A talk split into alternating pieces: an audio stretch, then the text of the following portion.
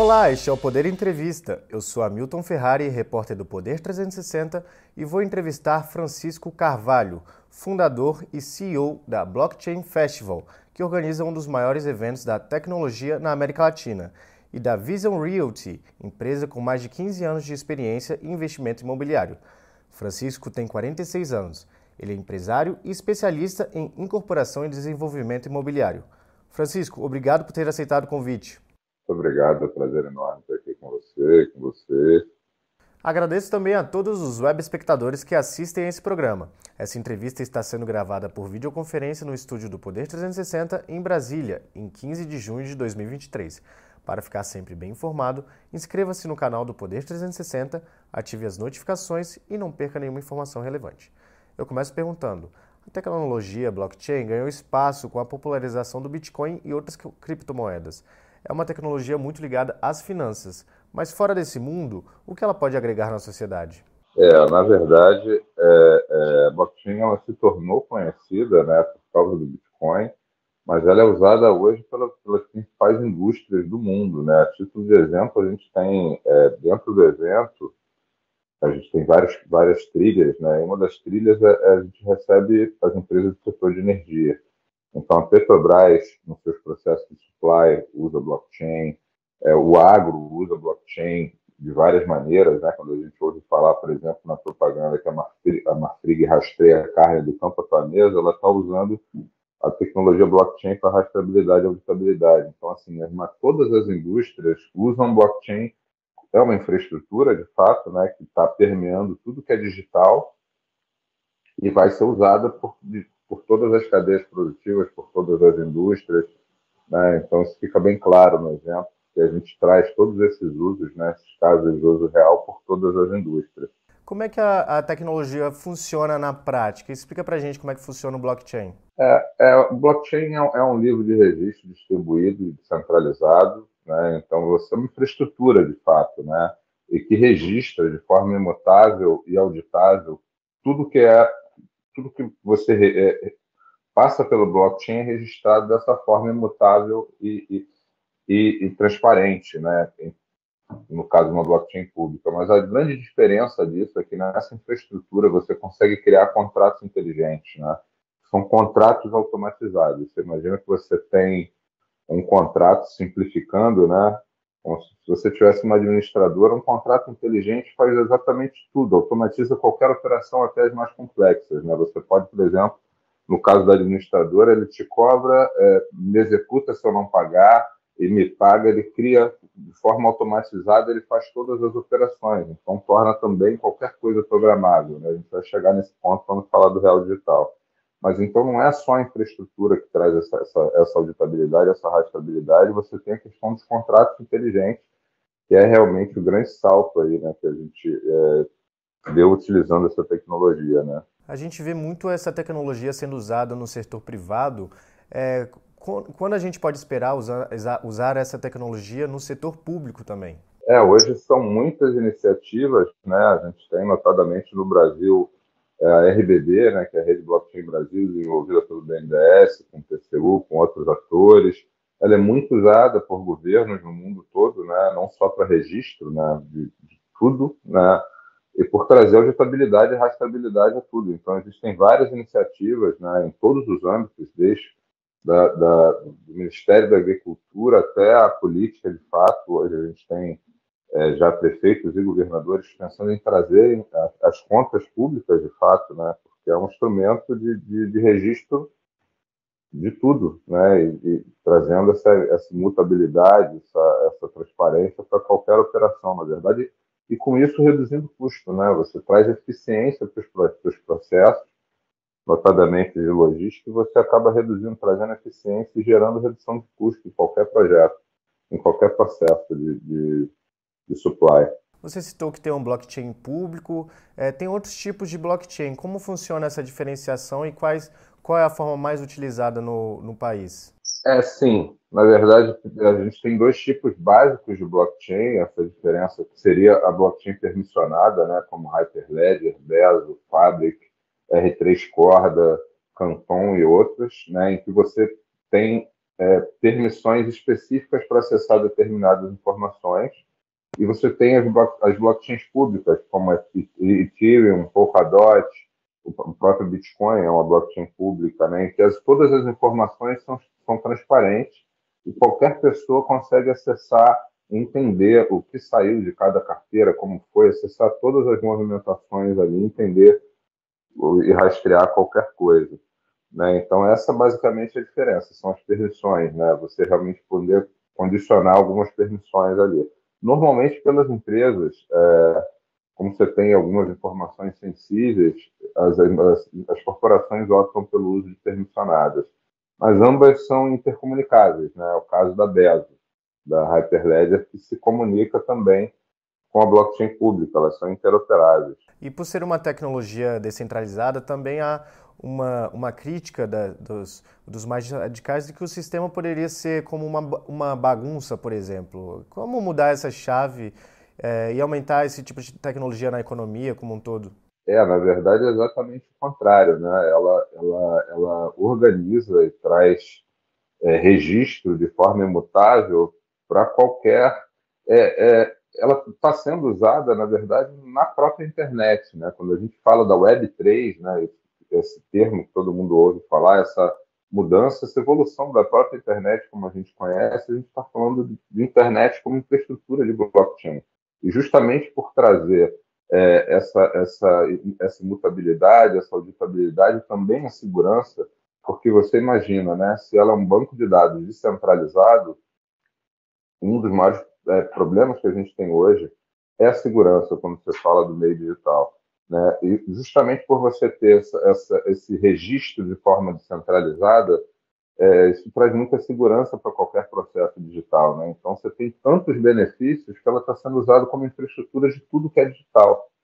Né? É uma tendência inexorável. Assim, ela tá, vai ser usada, está sendo usada na própria internet, né? o que a gente chama de Web3, que é a evolução da internet como a gente conhece hoje.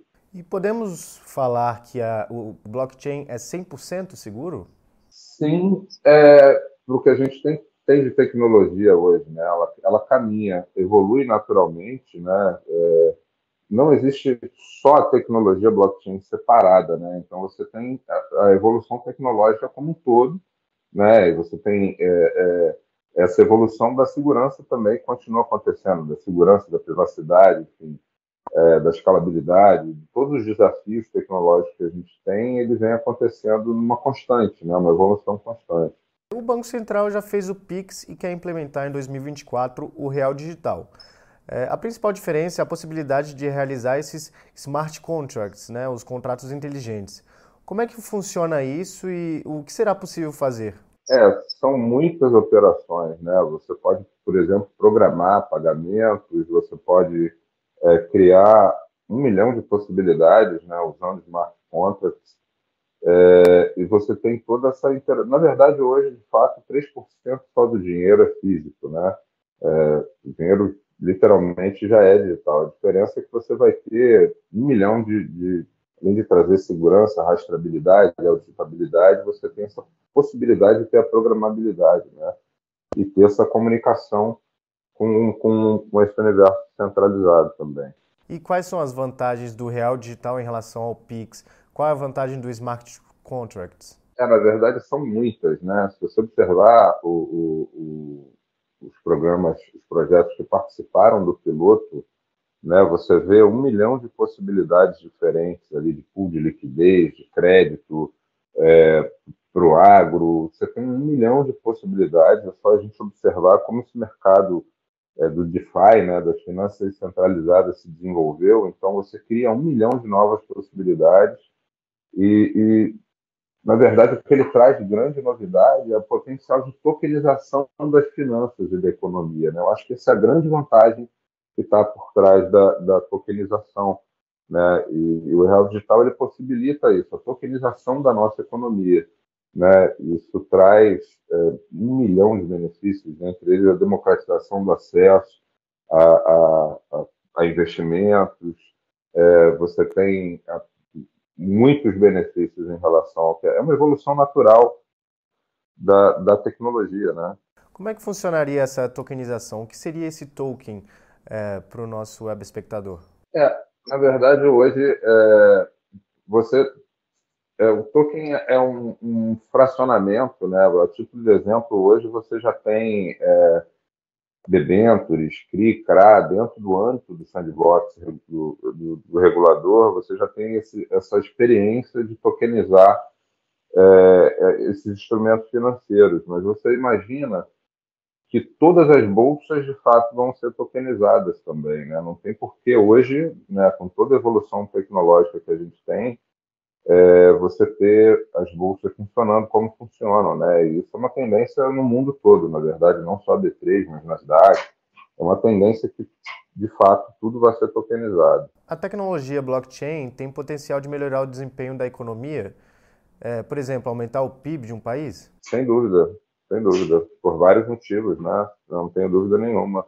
Eu acho que hoje é, o Brasil, sem sombra de dúvida, ele tem os bancos centrais é, mais inovadores do mundo, né? E se a gente realmente evoluir nessa direção, a gente tem potencial de atrair muito investimento, né? E tornar realmente um, um, um polo de inovação no mundo e atrair muito capital também. O senhor falou de eficiência. É, o real digital tende a reduzir a circulação do, do dinheiro espécie em país, a cédula em dinheiro? É, na verdade, isso já vem acontecendo, né? Eu citei agora, hoje 3% só é, é impresso em papel, se for isso tudo no Brasil. Então, assim, é, isso já acontece com o Pix, né? Já aconteceu, enfim. Eu acho que isso a gente já vem caminhando. O Brasil tem sido realmente muito inovador aí com o Pix, Open Finance e agora, com, com, consequentemente, com o Real Digital, junto com outros países, né, que estão à frente desse, desse desenvolvimento, mas com certeza. É, essa tecnologia do real digital tende a aumentar a concorrência no setor financeiro? Sim, sim. É, ela cria novos modelos de negócio, né? cria novas oportunidades. Então, sim, acredito que sim. Quando será possível falar no fim do dinheiro em papel no Brasil ou então na, no mundo? Quando é que a gente vai usar só tecnologia para fazer transações e pagamentos? Eu acho que é, isso é inexorável, isso vai acontecer, mas a gente não pode esquecer dos desbancarizados. Né? A gente tem hoje ainda uma parcela, principalmente num país igual como o Brasil, uma parcela da população que não tem nem acesso a um celular, a uma conta digital, uma carteira. Então, assim, a gente tem realmente uma barreira aí. Então, isso vai levar algum tempo, mas é uma tendência inexorável. Né? Francisco, a tecnologia está sempre mudando, mas como o senhor avalia o mundo daqui a 5 ou 10 anos? O blockchain, por exemplo, ainda será o futuro?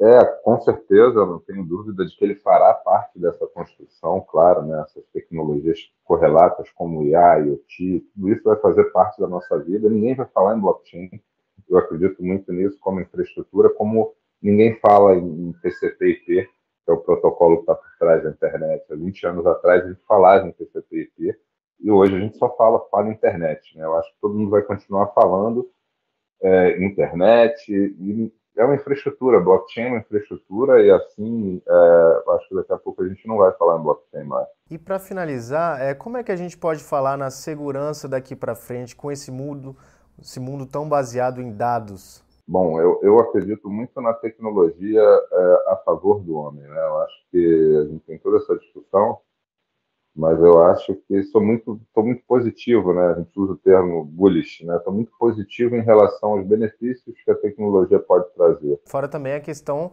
da democratização, né? Internet, tecnologia, elas conseguem é, subir, elevar o patamar da sociedade, né? Não, você imagina com a tokenização, por exemplo, você pode ter acesso. Eu tenho, é, tenho uma empresa de incorporação, né?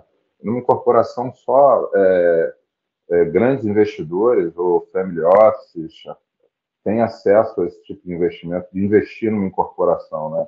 Você imagina poder fracionar isso e democratizar o acesso desse, não só desse investimento, mas de outros, né? Como está acontecendo com o CRI, CRAD dentro de outras coisas, poder fracionar isso e democratizar o acesso a todo tipo de investimento para qualquer pessoa, né? a partir de qualquer valor, na verdade, 100 reais, 50 reais, enfim. É, são inúmeras as possibilidades, são infinitas. Sem falar que você pode ter investimento aqui do mundo inteiro, um mercado global 24/7. Você não precisa fazer isso de forma local, tudo isso de forma regulada, né? Então eu acho que é se expande todas as fronteiras, né? E, e aumenta possibilidade, um, cria novos modelos de negócio, um milhão de novos modelos de negócio. E chega ao final essa edição do Poder Entrevista. Em nome do jornal digital Poder 360, eu agradeço Francisco Carvalho pela participação. Muito obrigado, prazer enorme estar aqui com você. Obrigado. Agradeço também a todos os web espectadores que assistiram a esse programa. Essa entrevista foi gravada por videoconferência no estúdio do Poder 360 em Brasília, em 15 de junho de 2023. Para ficar sempre bem informado, inscreva-se no canal do Poder 360, ative as notificações e não perca nenhuma informação relevante. Muito obrigado e até a próxima!